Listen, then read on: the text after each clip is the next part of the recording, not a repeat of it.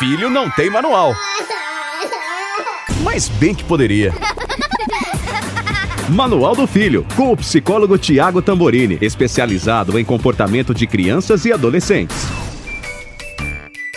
Olá, queridos pais, queridos educadores. Eu sei que você, professor, também ouve aqui o nosso Manual do Filho e hoje um episódio especial, hein? Para pais, educadores, para irmão que ajuda irmão, para você que está aí no caminho de tentar ajudar um jovem a ir bem na escola, não é verdade? Porque a gente não consegue desapegar disso, não dá para fingir, né, que a gente nem liga.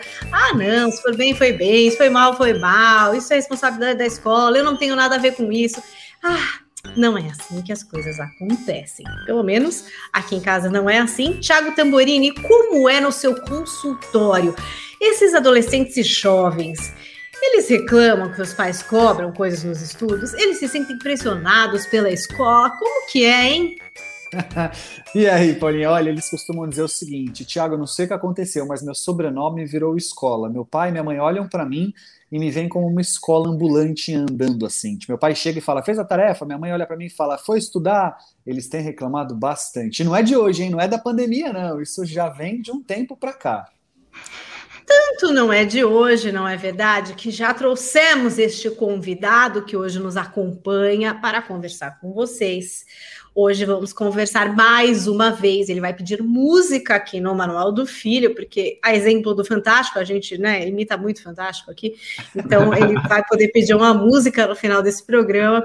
Teremos Bruno Piva, da Piva Educacional. Se você ainda não segue no Instagram, vai lá, siga para você poder pegar os insights, os vídeos, as dicas dele, que tem uma missão maravilhosa, que é despertar o gosto pelos estudos nos nossos filhos, Bruno. Você é tipo a fada madrinha, né? Dessa parte da escola na vida dos pais. É tipo mais ou menos isso? Ou eu estou exagerando, não sei.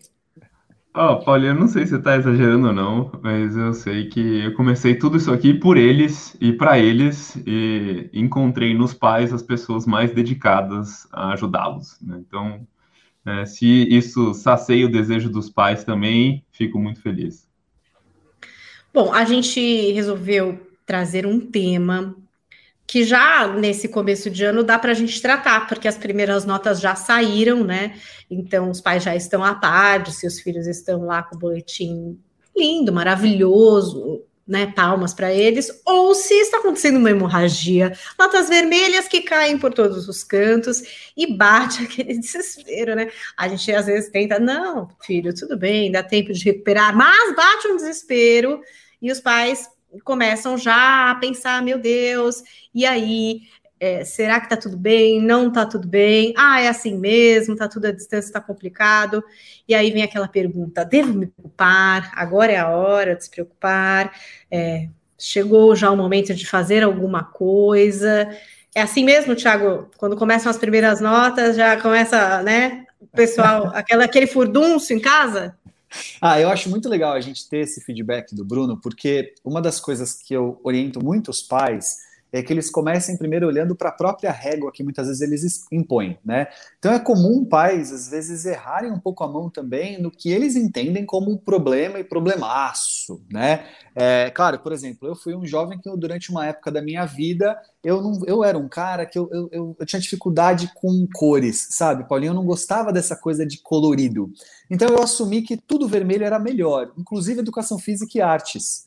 Porque ficava estranho, sabe? Assim, uhum. metade vermelha, algumas azuis. Então eu, eu carei o vermelho como minha cor favorita, né? Então ali tinham pais que precisavam estar preocupados e conseguiram me ajudar, mesmo sem a ajuda do Bruno. Se tivesse o Bruno na minha época, eles tinham me ajudado muito mais fácil. Mas eu acho legal, Bruno, dar para a gente esse feedback do, do que deve ser um olhar preocupante, né? O que deve preocupar nessa história das notas, né? Então vamos lá, gente. Quando, né? A pergunta aí é importante. Eu acho que quando que tem que se preocupar? Acho que se preocupar é nunca, né? Porque senão você fica gastando tempo e energia com o que não precisa. Você fica preocupado com algo que não está acontecendo. Gente, ficar de olho, né? observar, né? acompanhar sempre. Né? Então, acho que é bem diferente o estado emocional com que você vai fazer esse acompanhamento. Então, tem mãe que eu conheço que faz análise, né, os caras da bolsa falam análise técnica, já tem os números, já tá, sabe se está subindo, está descendo, está né, tá acompanhando e no primeiro sinal de que está dando uma baixada, ela já procura um, uma ajuda e tenta entender se tem que tomar alguma ação mais enérgica. Mas não é um desespero, não é uma preocupação. Né? Estou contando de um caso aqui, uma mãe que veio já com, adorei, o Excel pronto, com as notas desde a sexta série ali, maravilhoso. Né? Tem gente que espera chegar à recuperação. Quanto mais em cima da hora você deixa para tratar esse problema, mais difícil é, mais intenso tem que ser esse tratamento. Então, né, observar, sempre se preocupar, eu diria que nunca. Né? Perfeito, que legal, gostei dessa observação. Acho que é bem o caminho mesmo, né? Porque a gente se torna com isso mais ativo e menos reativo. Quando a gente toma ações, se, se se, se instrumentaliza de mensagens que o filho passa através de outros recados que não só da nota, porque a nota nem sempre é o único fator de comunicação de que as coisas não estão indo bem com o filho na escola, né? É, ou que estão indo bem ou que estão indo mal também, né? Às vezes está tudo bem, mesmo que as notas não estejam das melhores, e a gente tem que entender que ruim é esse, né? Então, acho que você falou de algo muito bacana. A gente se torna menos reativo e mais ativo, né? Acho legal isso.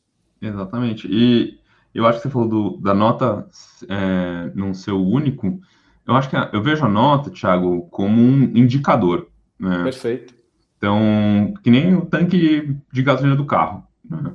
Então, o tanque de gasolina foi lá, acendeu a luzinha. Gente, acendeu a luzinha é porque a gasolina está acabando faz tempo.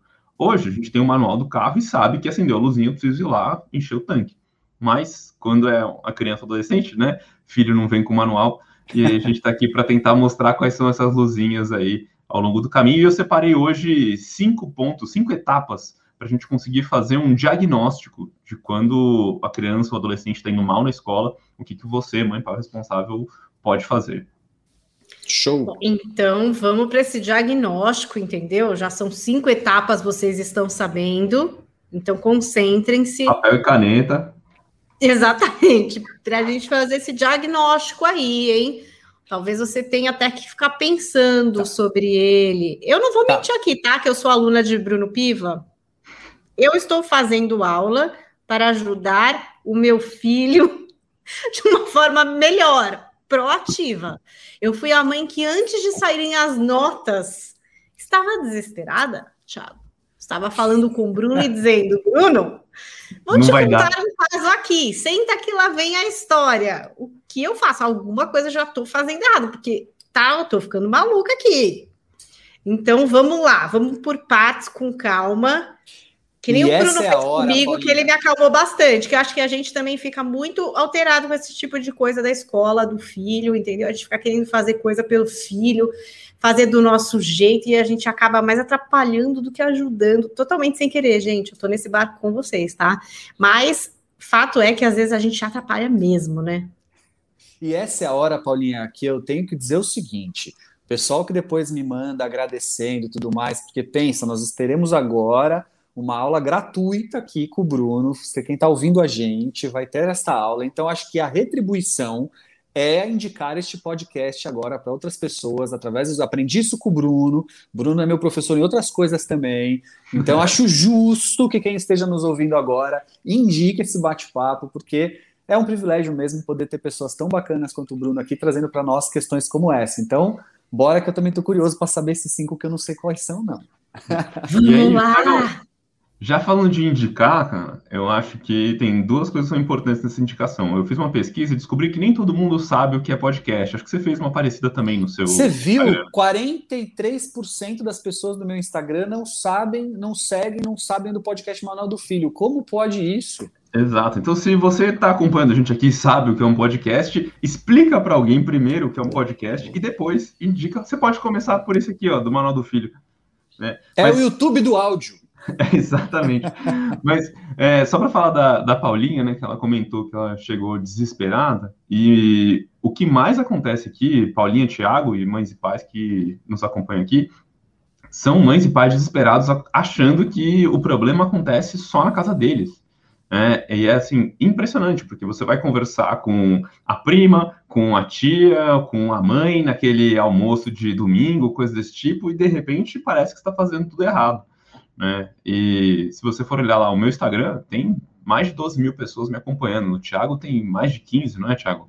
Então, eu só falo disso. Sim. O Thiago fala de temas muito correlacionados. Não, não é só na sua casa que está acontecendo, posso te garantir. Verdade, eu sentia uma certa solidão. Agora estou muito bem acompanhada num grupo de Telegram com várias mães que encaram problemas. Estão juntas, hein? Então, ó, vai começar agora a aula para esses pais. Vamos começar então pelo diagnóstico. Como é que a gente faz esse diagnóstico, Bruno? Bom, separei, Paulinha, cinco partes aqui no, desse diagnóstico. Quando as notas chegam baixas, seu filho está indo mal as, nas notas, está indo mal na escola, as notas chegaram ruins. E aí, o que, que eu faço? Então, primeira coisa, a gente precisa avaliar qual que é a real origem do problema, porque não adianta eu tomar, sei lá, eu não sou médico, mas não adianta eu tomar antigripal, né, se eu tô com algum outro sintoma sério de alguma doença gravíssima, entendeu? Não é isso que vai funcionar. Então, primeiro eu preciso fazer um diagnóstico, entender aonde está o real problema. Para fazer esse diagnóstico, eu separei cinco partes que são o emocional, o ambiente, o método de estudo, a motivação e as expectativas. Do emocional, a melhor pessoa para falar isso é o Thiago Tamporini, que está com a gente, né? Mas, Thiagão, aí eu queria saber de você. Eu separei, dentro do emocional, eu separei três partes, né? o relacionamento que as crianças têm, a idade que elas têm e a questão da autoestima, que isso influencia muito no desempenho escolar. Faz sentido, cara? Demais. Tipo, é, eu acho que você chegou aí na, na chave de, de, dos três principais. Claro que a gente consegue colocar outros fatores, mas uhum. é demais. E é legal que você coloque esse fator, porque às vezes ele é negligenciado, né? É, mas deveria estar sim é no topo da lista. Sem dúvida. Não. E a primeira coisa que eu começo explicando para as mães, para os pais e para os meus alunos mesmo é como funciona a formação do cérebro e através da formação do cérebro a gente entende que a parte emocional é a maior parte do nosso cérebro. Então não, não faz o menor sentido a gente ir falar de método de estudo, de outras coisas, sem entender a parte emocional antes. Né? Tem e tem uma questão, Bruno, até, desculpa te cortar, mas tem uma questão, a gente desconsidera, inclusive, que a memória está estritamente relacionada à emoção. Se você fizesse, por exemplo, uma lista né, de lembranças do seu passado, tenta ir o mais longínquo que for, né? As uhum. memórias, as primeiras memórias que você tem da vida. E você prestar atenção, são as memórias que você mais correlaciona com a intensidade de emoção, positiva e negativa, isso que é muito delicado. Não uhum. só as positivas, mas as negativas também. Então, tanto situações de agressão quanto situações de amor ou qualquer outra emoção positiva são as suas memórias mais marcantes. Então, a emoção está diretamente ligado, inclusive, com o processo de memória, o que é importante para o aprendizado, né? Então, acho que só por aí a gente já justifica. Sem dúvida nenhuma, cara. E tem muita mãe, muito pai, Thiago, que chega para mim assim, e é comum. É, a nota baixa é preguiça nota baixa é porque não estudou direito.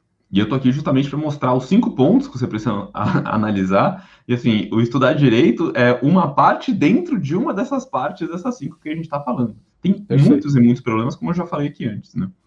E a outra parte, né? Então, primeiro você avaliou o emocional. Cara, faleceu alguém?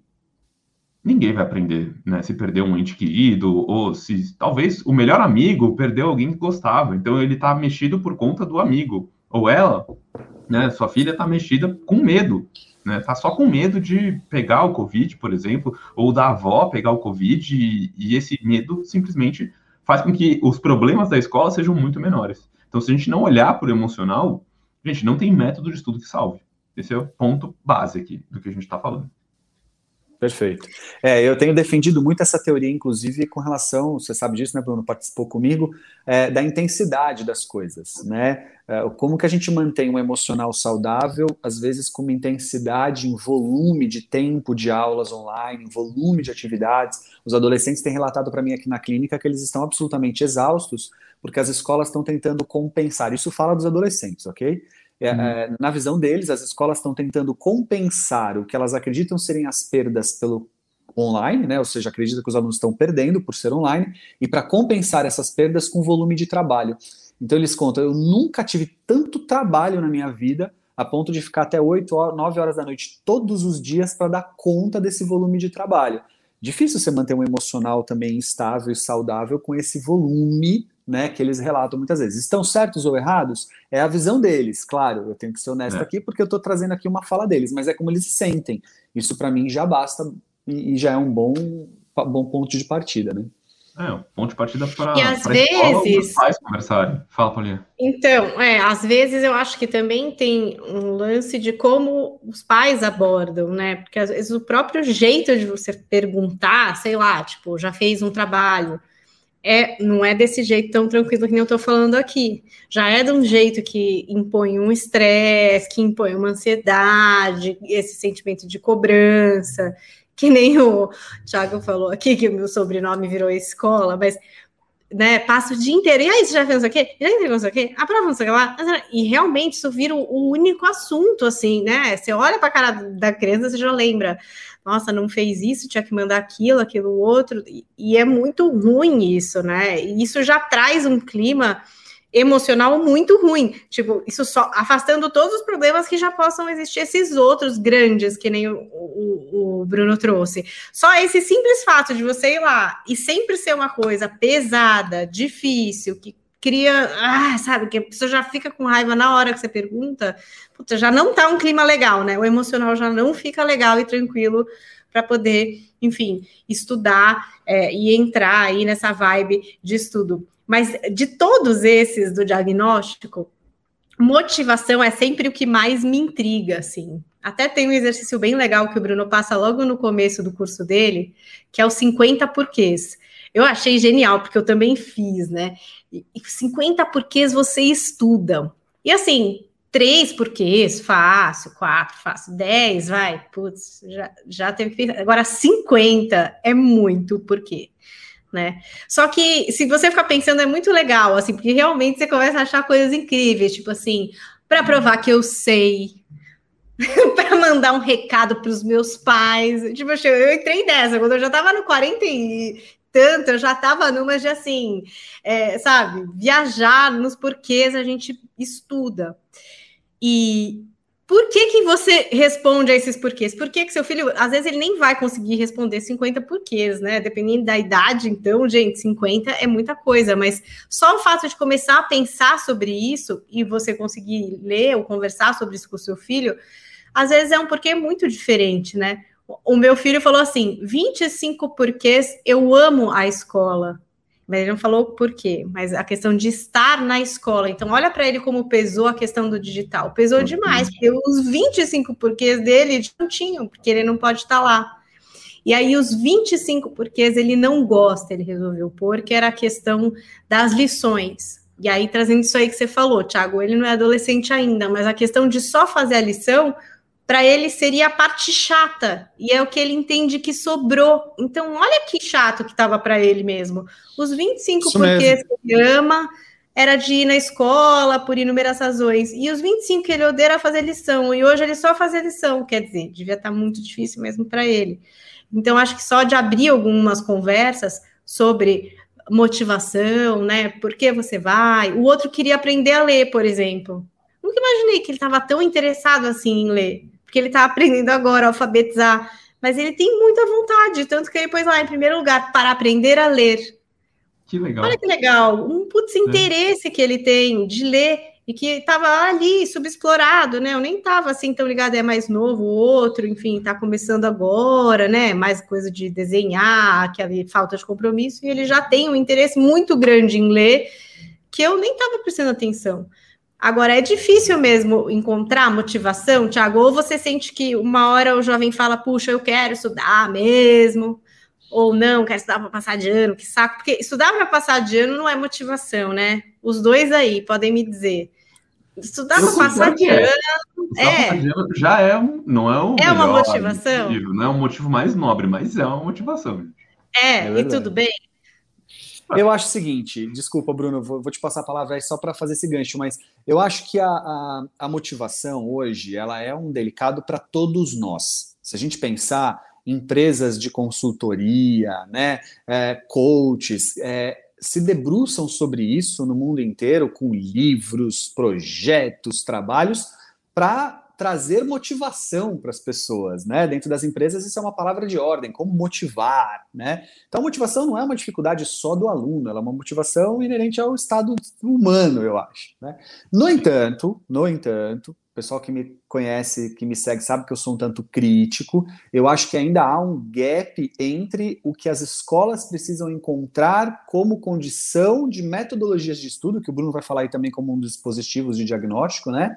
Para que também essa motivação possa ser encontrada de maneira mais fluida, mais fácil. Então, tem algo que é do adolescente ou da criança, da ajuda das famílias e tudo mais, mas tem alguma coisa ainda que as escolas precisam se continuar se reinventando pós-pandemia, para que esta motivação também esteja mais adequada ao que as escolas oferecem. Houve um, um, uma. A escola perdeu o time. Então, houve uma mudança nas gerações de forma muito, muito importante, muito grande, e as escolas não. Quando eu generalizo, eu cometo erro, vocês sabem disso, eu sempre falo isso quando eu generalizo. É, não são todas, óbvio, mas ainda uma parcela muito grande de escolas não conseguiu acompanhar essa transformação, e parte da desmotivação vem daí de como está difícil acompanhar as mudanças que esses adolescentes e crianças trazem para a gente. Mas vai lá, Bruno. Não, eu vou fugir um pouco do que eu tinha separado aqui, mas é que eu acho que vem uh, ao caso, porque acho que tem um ponto, Thiago e Paulinha, que é assim, eu tenho alunos, por exemplo, que estudam em escolas de pedagogia Waldorf, que é algo, assim, muito mais mão na massa, construtivista, e assim, se você falar de nota de Enem, vestibular lá, o pessoal quase que te expulsa, né? Uhum. E, e eu tenho alunos que estudam nas escolas mais tradicionais e conteudistas de São Paulo. O pessoal que estuda na escola conteudista sente falta de uma mão na massa, de uma criatividade, de fazer umas coisas. O pessoal da pedagogia Waldorf sente falta de conteúdo, porque está preocupado com o vestibular. E aí eu me pergunto se não é do ser humano esse olhar para a grama do vizinho e falar, nossa, ali está mais verde, né? Pois é, acho que sim, mas neste caso específico, além disso, tem um fator de dificuldade das escolas encontrarem um denominador comum. Então, ou você vai para esse lugar extremista, que uma escola da Waldorf traz, com todas as coisas bacanas que ela tem, ou você vai para o extremo oposto, com coisas bacanas que também tem. Eu acho que é, nos dois casos, Bruno, esses dois alunos que estão falando para você estão certos. Eu acho que a escola Waldorf peca mesmo em, às vezes, ser demais naquilo que ela propõe. Ao mesmo tempo, tem alunos reclamando do conteudismo de outras escolas que também estão corretos. Eu acho que o grande barato são escolas, e elas existem, que conseguem uhum. achar esse lugar comum. Com reclamação dos alunos? Ah, não tenho dúvida. Também, tipo, aluno, também, né? aluno reclamar de escola, gente, oh, é quase que. Senão não tem graça, né? Não, tem, não poder reclamar da própria escola não tem graça mas eu acho que quando a reclamação é neste ponto que a gente está colocando aqui, é, ambas as escolas têm que aprender uma com a outra e mais, não só na proposta, mas na metodologia, que eu acho ah, que ambas ainda não chegaram lá. Acho que... É, é Bom, também. Mas fala lá, o diagnóstico tinha aí os pontos aí, né? Expectativas, eu acho que também é um. Não, ponto... mas peraí, Paulinha, eu vou falar de um importante. Vamos voltar. Emocional, a gente já passou. Ambiente. O ambiente. Onde a criança estuda, é isso? Não é só isso, é o ambiente da casa. Gente, o ambiente tá. da casa influencia mais no processo de aprendizado de uma criança ou adolescente do que a própria lição de casa, ou mesmo do que ter um computador por aluno em sala de aula, por exemplo. Não então, tem coisas... dúvidas. Coisas que, assim, a gente vai lá, a gente pode, a gente estava aqui falando das escolas, poxa, eu posso ir lá e falar, escola, você precisa ter um computador para o aluno, você precisa mudar sua metodologia. Isso vai influenciar? A metodologia vai influenciar muito mais um computador por aluno, aluno, sem dúvida nenhuma, mas você, mãe e pai, é o responsável mudar o ambiente da sua casa para que ele tenha um clima agradável e que proporcione o aprendizado, vai fazer muito mais diferença do que muitas coisas que a escola pode fazer. Né? Então, antes da gente ficar falando mal das escolas, né, vamos olhar para o que, que, nós aqui, dentro de casa, podemos fazer e mudar. Né? Perfeito, aí, perfeito. Falando do ambiente, eu separei alguns tópicos aqui. E o principal, gente, o principal, assim, que dá problema, eu, eu vou chutar uma estatística, assim, completamente aleatória, mas eu diria que 80% dos casos ali, o grande problema é a qualidade do sono que essas crianças e adolescentes têm. Né? A falta de sono é uma das piores coisas que pode acontecer para o cérebro humano. Então, se uhum. o seu filho não dorme porque ele não tem horário para dormir, porque não tem um limite, ah, Bruno, eu falo para ele dormir, mas é, ele não desliga o celular. Gente, não é para você falar. Tem hora de desligar, tem hora de desligar. Ponto, acabou. Não é isso, Thiago? Perfeito. Bom, eu, eu já. Sentiram olha... daí? Sentiram daí uma cutucada? Eu senti daqui. Porque... Não, mas é sério. Não, não, tô é brincando, mas é que nesse. Não, né, é que nessa pandemia, eu acho que uma das coisas que ficou muito desregulada foi essa questão do sono. Eu considero que, para mim, por exemplo, foi uma coisa que aqui em casa, até agora, eu tô sofrendo para dar a volta, para entender como é que a gente faz para botar esse sono em dia. Primeiro que cur, é, coisas extras, meus filhos estudam à tarde, eram de manhã, né? Que trazia aquela uhum. obrigatoriedade uhum. de acordar, de se colocar pronto para ir, sei lá, uma natação, em alguma coisa do tipo.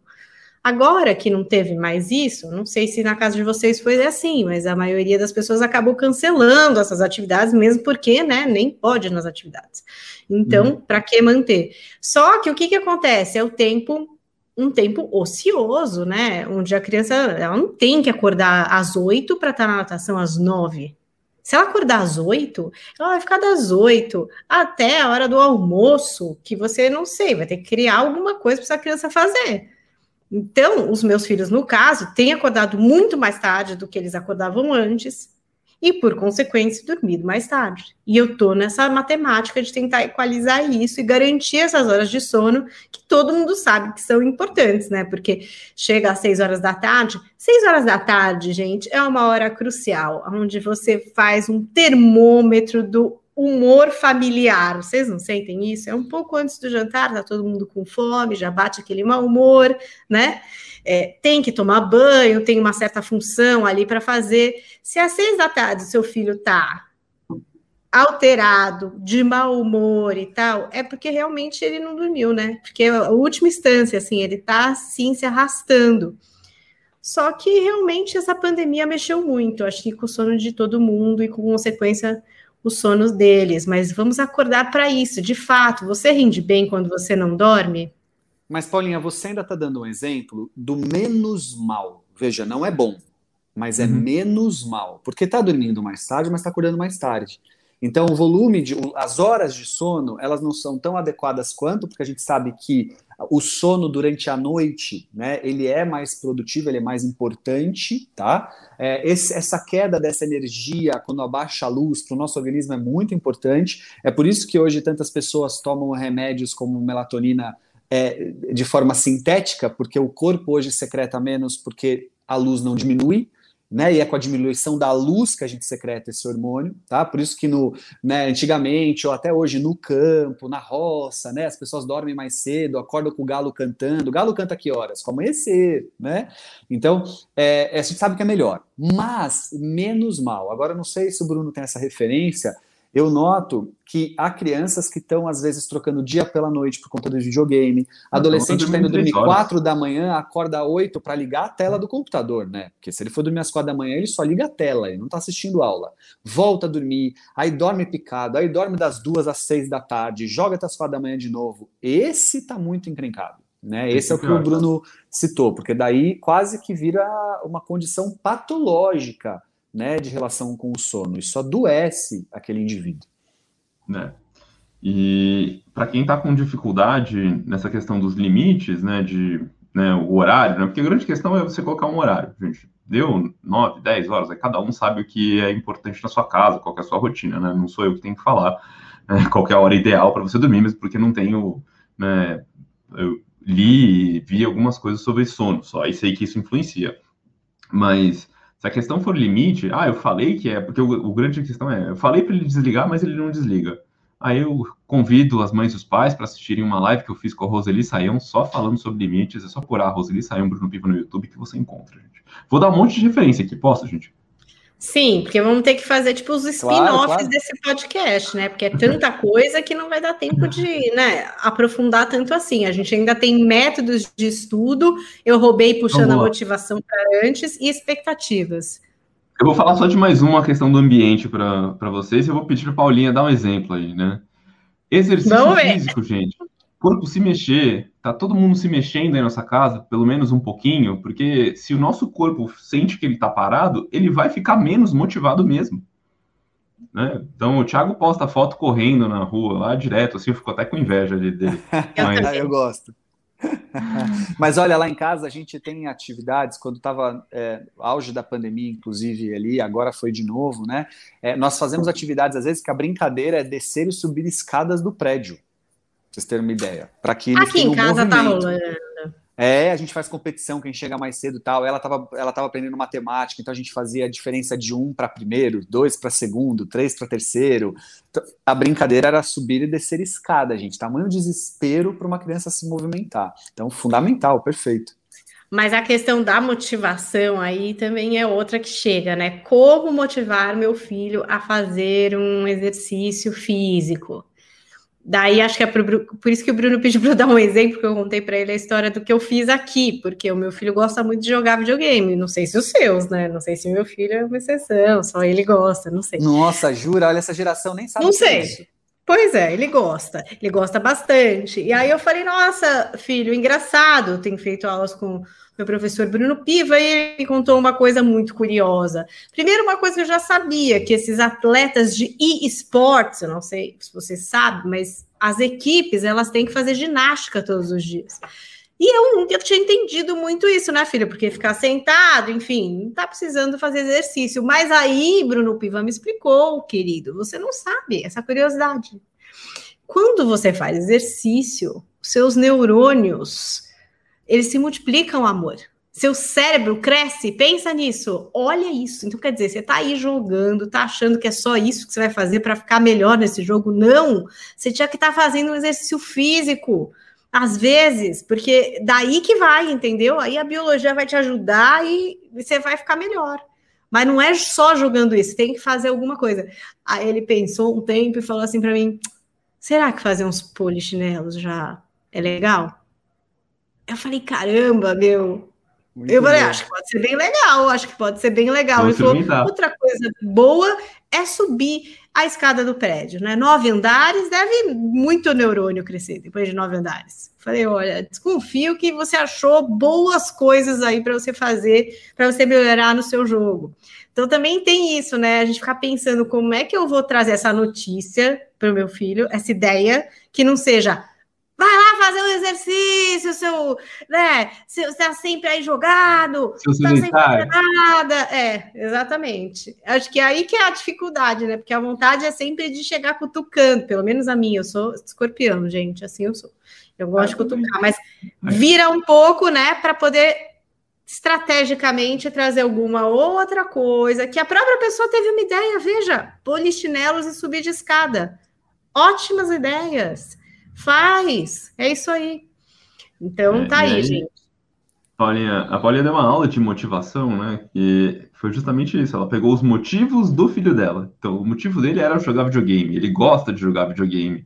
E aí ela falou, cara, se você quiser jogar videogame melhor, é importante você se mexer. É, então, quando a gente fala de motivação, e é por isso que a gente faz a lista dos 50 porquês, para a gente entender quais são os porquês deles. Porque aí fica muito mais fácil da gente estrategicamente mostrar que ah, exercício físico vai ser importante para qualquer coisa que você for fazer.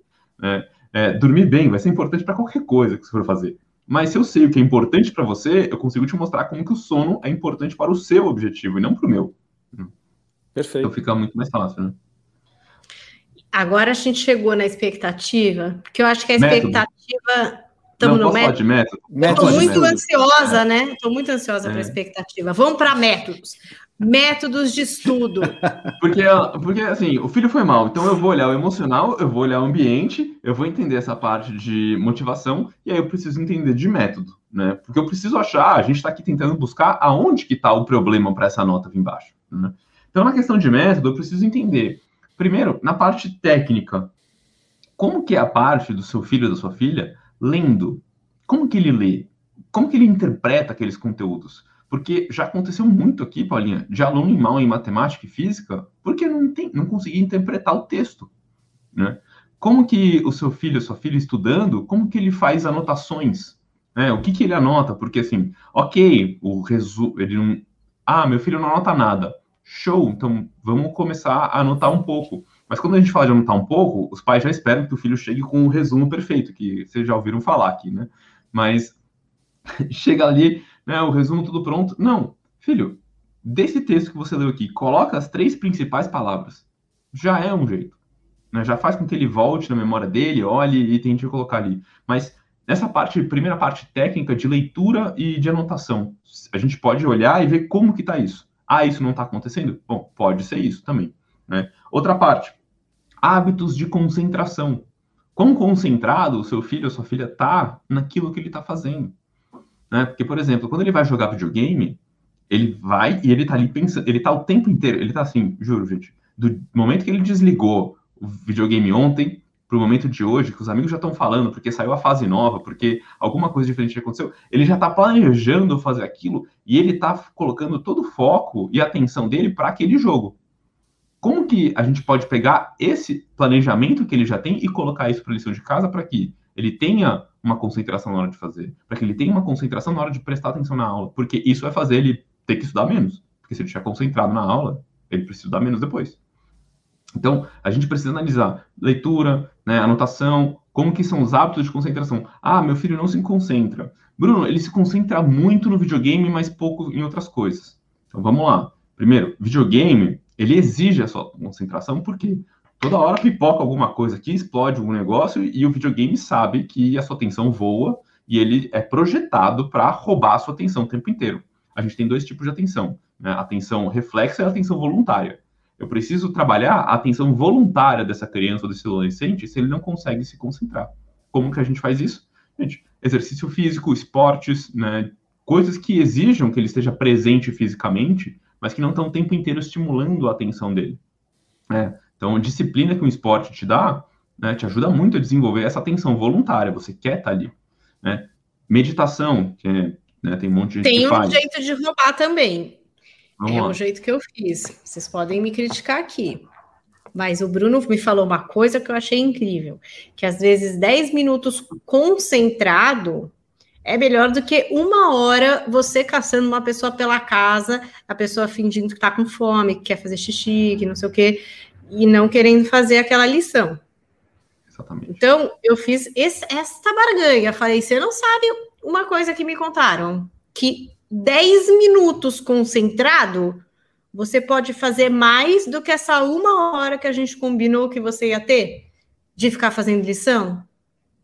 Botei uma pulga, entendeu? Lancei, lancei essa, assim, como uma pulga atrás dele. Ele falou, nossa. Eu falei, é, eu acho que você devia testar. Pega aí o seu coisa, o cronômetro aí do seu computador, bota, bota lá. 10 minutos. Abre a lição, mas assim, mas só presta, mas você tem que ficar focado. Não adianta se ficar, aí não vai dar certo esse experimento para você saber se é verdade. Porque pensa, antes você gastava uma hora, imagina se agora você começa a gastar 10 minutos, vai ter muito mais tempo para você fazer o que você gosta. Então vai nessa. Bota lá 10 minutos e tenta fazer a lição, mas com atenção, fazer bem feito, não é de faz, mas faz. E ele Sim. fez isso. E ele fez, e aí ele percebeu que, de fato, se ele sentar lá e fazer a lição, ele é. Gente, a lição dele ainda é fácil, né? Mas para ele é a dificuldade, o grau de dificuldade dele, né? Mas assim, em 10 minutos lá, ele conseguiu fazer uma lição completa. E falou: é verdade, você teve toda a razão, é verdade que esse cara falou. Em 10 minutos, se eu sentar e não for fazer xixi, e não for pegar bolacha, e eu fizer, só fizer em 10 minutos, eu consigo fazer. Então, agora ele já está ligado que se ele entrar nesse modo de atenção, se ele quiser, né? Eu estou dependendo disso ainda, gente. Não é tudo tão simples assim, mas se ele ligar esse modo, ele vai. Ele faz rápido, ele não fica um dia inteiro, ele não vai perder 100 horas, ele vai conseguir fazer rápido, se ele concentrar. Então, tô, plantei essa semente, entendeu? Tô vendo agora como é que vai. Tô analisando esse plantio, vamos ver. Paulinha, é um passo de cada vez, né? Então, se ele já conseguiu fazer esses 10 minutos, é show de bola. Parabéns, cara. Então a gente vai É evoluindo. Eu, eu acho que uma das maneiras mais bacanas, até envolvendo a questão da motivação versus método de estudo, é, é o fator passo a passo e revendo você com você mesmo, você tendo você como referência. Então, quando você se usa como uma referência, você tem muito mais condições de saber o seu crescimento. Quando você usa o outro, fica mais difícil. E mais, menos motivante também, né? Então, se eu resolver agora que eu quero me comparar ao último maratonista olímpico, quando eu vou correr, eu vou me desmotivar eu falar, meu, uhum. você tá de sacanagem, o cara corre mais de 40 quilômetros, isso só na maratona, fora que ele não corre por semana, né? Esses dias eu tava pesquisando tênis, para meu tênis tá precisando trocar, aí eu caí nos vídeos lá dos caras mostrando o tênis desgastado, eu falei, meu Deus do céu, que esses caras correm muito, que vergonha minha. Eu tô querendo trocar o meu tênis só por causa disso, os caras devem correr muito. Dá desmotivada. Você fala, eu sou só um pelego correndo aqui depois de vez em quando. Agora, se eu comparar o Thiago de início da pandemia com o Thiago agora, quando eu entrei nessa pilha de que eu precisava me movimentar de outras formas, já que a academia não ia ser o caso, e que correr foi uma das maneiras que eu encontrei, putz, eu tô correndo muito mais, muito melhor, mais motivado. Então, eu acho que isso também ajuda, Paulinha. Quando você dá os 10 minutos para ele, vai chegar um momento que ele, sem perceber, ele vai ficar 15. E aí é hora de você falar, meu, você viu que você aumentou 50% o seu rendimento, né, de tempo? Ó, se, se ele ficar 20, você fala, Pô, você dobrou, cara, o seu tempo. Então você está dando para ele uma métrica de avaliação e comparação. É. Oremos, e, né? Tô aqui, e, tô aqui em oração. E complementando do Thiago, acho que nessa questão de comparar você com você mesmo, né? É, é, comparar você com você mesmo ontem ou na semana passada, né? Porque às vezes uhum. é, você foi lá, ficou de férias, ficou sem correr, é, aí você volta a correr e você fala, poxa, eu tava correndo bem melhor outra vez, aí você fica desmotivado também. Né? Isso aí. Então a gente tem que tomar esse cuidado também. Então, ó, numa criança, comparar ele com ele mesmo, ah, e daí que ele já ganhou uma Olimpíada de Matemática? Né? Isso foi no ano passado, ele teve férias, teve a pandemia, aconteceu um monte de coisa. Como que foi ele na semana passada e como que ele tá sendo essa semana? Tá melhor que na semana passada? Show, então estamos no caminho certo. Né? E aí entra muito no tema das expectativas, né? Que a Paulinha tá ansiosa aí para falar. Tô muito. Que é uma mistura né, de expectativa nossa, misturado com a da criança, misturado com do avô, do tio, da escola, de todo mundo. Não sei, é uma coisa louca esse negócio de expectativa. O grande desafio aqui é a gente conseguir separar expectativa de quem, né? Porque se eu tenho uma expectativa é porque eu fiz um planejamento, né? Porque eu imaginei baseado em alguma coisa, às vezes comparando ou ele, meu filho, comigo, ou ele com o irmão, ou ele com o amigo, ou ele com ele mesmo, né? Que foi o que a gente acabou de falar aqui. Então, quando você consegue entender qual que é a sua expectativa, mãe, pai, o responsável, e qual que é a dele, porque às vezes a sua expectativa é que, nossa, eu esperava que ele tirasse, que ele se dedicasse, né? E como a gente já falou antes aqui, fizesse valer os boletos que a gente pagou e tirasse uma nota boa. Bom, primeiro, boa para você, é uma coisa, boa para ele é outra, né? Tem um monte de aluno que falou, e aí, como é que você foi? Não, mandei bem exaço. Quanto você tirou? Seis. Qual que é a média? Seis. Então, para ele, mandei bem exaço. Para a mãe, meu Deus, mas que absurdo. Não estudou nada, né? Só tirou a média. Então, a gente tem uma diferença de expectativas e entender qual que é a expectativa de cada um. E se você for perguntar, filho, quanto você espera tirar na prova? Você pode receber duas respostas, né? Ou algumas, né? Mas uma é 10, né? Eu vou falar 10 aqui porque minha mãe já vai né, ficar tranquila. Ou ele pode falar, não sei, né? Porque eu não sei é sempre mais seguro, né? Não vou me comprometer com nada e aí eu não sei. Né? Ou ele pode não querer simplesmente te falar quanto que ele imagina que ele vai tirar, porque ele já sabe, putz, eu vou falar que eu vou tirar 6, que para 6 para mim tá bom, mas a minha mãe não quer saber disso, ou meu pai vai brigar comigo se eu falar que 6 tá bom, então eu não vou nem falar nada, vou mudar de assunto, não vou falar nada disso. Então, quando a gente consegue definir essas expectativas diferentes, a gente consegue trabalhar em cima das expectativas deles. E aí, por exemplo, ah, minha nota, quanto você espera tirar, filho? Ah, espero tirar seis. Show de bola. Foi lá, veio a nota. Tirou seis? Não. O que aconteceu? Vamos fazer esse diagnóstico. Né? Tirou seis? Tirei. Pô, parabéns, que bom. Tirou sete? Pô, parabéns. O que, que você fez? Que você passou, né? Você queria tirar seis. O que, que você fez que você passou? Será que se você não fizer um pouquinho mais disso, não dá para tirar um 7 de novo? Ou, quem sabe, um 8? Né? Porque o, muitas vezes, quando a nota começa a vir baixo, o pai quer sair de 4 para 10, né? Ou de 4 para 8, porque precisa compensar, porque na próxima vez, o bimestre, aí vai, vai fazer um, um bem bolado lá, porque cada escola tem um jeito de calcular nota. E a gente precisa fazer com que eles evoluam um pouquinho de cada vez, gente. Né? Um passo cada vez. Óbvio, a gente tem que respeitar os limites deles e tentar trazer eles o máximo que a gente conseguir. Mas cuidado para não, não perder a mão e aí eles desistirem mesmo. Né? E aí a gente acaba com a motivação. Até porque a expectativa ela precisa ser muito adequada também ao que o real nos proporciona, né? Porque existe uma expectativa que é comum, que é do ideal. A gente gosta de lugar, de, de começar uma expectativa idealizando algo, né? E essa pandemia me trouxe bastante essa reflexão junto aos pais, porque a gente precisou readequar esse, essa idealização, essa expectativa, né? A gente teve que reorganizar um monte de coisa. Então, é, é comum também que os pais, às vezes, projetem nos filhos aí uma expectativa dentro do ideal deles, do que é ser um aluno bacana, do que é ter sucesso na vida, do que é ser bem sucedido, do que é não sei o quê. E aí é complicado, porque parece que às vezes pai e mãe têm uma bola de cristal que eu adoraria saber algumas coisas assim. Então, esse pai, essa mãe podia me procurar porque eu tenho outras perguntas para fazer. Porque eles usam, olha, não, sério, Bruno? Porque eles falam assim, não, Thiago, porque se ele não isso, isso, isso e isso, amanhã ele não vai conseguir aquilo, e aquilo e aquilo. Eu falei, é mesmo? Mas cadê a bola de cristal? Onde que está essa lógica, né? ah, nós temos indicativos? Temos, né? Fala, Bruno. Não, a pergunta que eu costumo fazer foi, é mesmo? Então me fala seis números aí, por favor. É, Rapidinho. É, não é, é que é? Eu que você sabe, né? deixa eu pôr na Mega Sena aqui, né? Não é? Eu, eu, de verdade, eu não falo isso num olhar de crítica de quem não entende essa posição dos pais, porque a gente tem ali indicativos, a gente tem estatísticas, a gente tem coisas que indicam para nós o quanto que existe. Mas esse determinismo, ele é delicado, né? Às vezes as pessoas me perguntam, poxa, Thiago, você vez ou outra disse que não foi o melhor aluno do mundo. E é verdade, até meados do ensino médio, eu tive muita dificuldade de ser um aluno comprometido. Eu melhorei a partir do ensino médio, depois na faculdade que engatei e, e, e comecei a me enxergar como um estudante de verdade. Mas é, eu diria para vocês que entre todos os fatores que colaboraram para não ser determinante eu não ter sido um bom aluno em parte da minha vida, foi a maneira com que os meus pais olhavam para isso. O meu pai e a minha mãe jamais, jamais, eu não tenho essa memória e eu falo de coração, tá?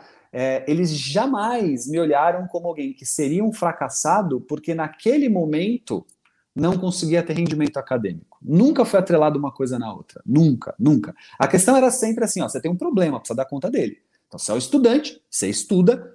Quem estuda precisa de nota, quem precisa de nota não as tem, tem um problema. Então, vamos lá, né? Você precisa, você tem uma, uma batata quente na mão, mas nunca tipo, olha, desse jeito você vai ser um fracassado, desse jeito você não vai ser ninguém, desse jeito você não vai ser inteligente, desse jeito você vai ser burro, desse jeito nunca, nunca.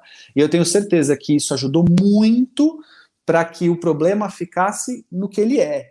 Senão, você amplia. Ah, amplia como, Thiago?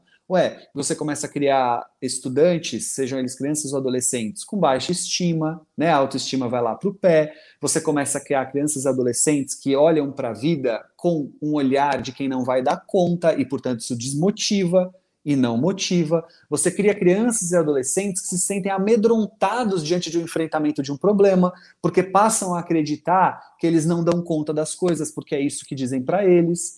Então, na tentativa, às vezes, de motivar ou de indicar né, é, desejo de crescimento, o que você acaba fazendo é colocar uma bigorna em cima do peito que impede o movimento. Né? Então, acho que é legal essa questão das expectativas nesse sentido também.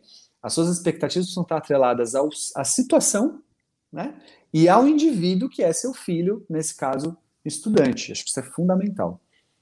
Entendeu? Eu tenho uma pergunta. Paulinha, você era boa aluna? Eu, eu era. Mas assim, eu tinha problemas em três matérias. A minha vida inteira eu carreguei esses problemas, que eram matemática, física e química. Então era aquela, nove história, quatro matemática. Eu era assim. Tinha muita dificuldade, muita. E eu não posso dizer que, tipo, não ligava, eu ficava mal, eu tentava muito, mas assim, até hoje é impossível para mim. Por isso que eu digo, não conte comigo, filho. Eu não vou ser capaz. Eu acho que você deve entender muito mais de matemática do que eu. Eu ia mal mesmo, eu tinha que fazer recuperação, mas assim, nunca porque eu desencanei. Eu sempre tentei que eu tenho esse negócio eu sempre quero, eu sempre quero isso. É uma coisa filosófica que eu posso tratar em análise, mas a questão de querer agradar, de querer ser toda certinha, eu sempre fui assim desde criança, que é o oposto do meu filho, inclusive, né? Até por isso que eu acho que eu tenho que entender mais ele. Que ele é totalmente diferente de mim, totalmente. E eu sempre queria cumprir, eu queria ir bem, eu queria tentar, mas era muito, é muito difícil para mim até hoje. Ainda bem que a gente não está usando equações químicas nesse podcast. Veja, teve outras formas de eu ganhar a minha vida, ufa. Porque se fosse depender de tudo aquilo lá, que eu nem vou citar, porque eu nem lembro e eu nunca soube fazer, realmente já está muito, muito, muito enrascada essa vida, porque nem as leis das físicas eu saberia explicar nenhuma para vocês aqui. Então, ah, assim. Com isso, eu é consigo isso. te ajudar, Paulinha. Essa parte é fácil para mim aqui. É, não, obrigada. Paulinha. Eu vou dispensar, eu vou dispensar, eu vou continuar fazendo podcast, sendo uma pessoa de humanas aqui, entendeu? Paulinha, com muita calma nessa hora. Fala. Paulinha, estamos juntos. Eu viralizei com um vídeo em que eu erro uma nomenclatura na questão da física entre transformar metros por segundo, e Paulinha. Tá tudo certo, entendeu? Fica é. tranquila. A vida existe uma vida além da física.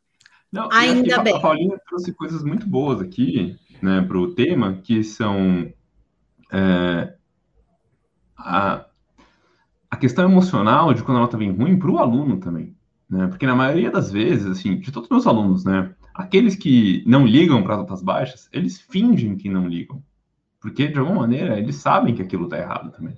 Então a Paulinha acabou de falar que ficava mal com as notas baixas, e quantos pais, eu, assim, eu posso contar nos dedos de uma mão os pais que, quando chegou uma nota baixa, eles olham para o filho e falam: Puta, cara, como é que você tá? Né? Como é que você tá com isso? Né? Porque essa é a parte muito difícil, assim, para eles também, né? onde eles se cobram.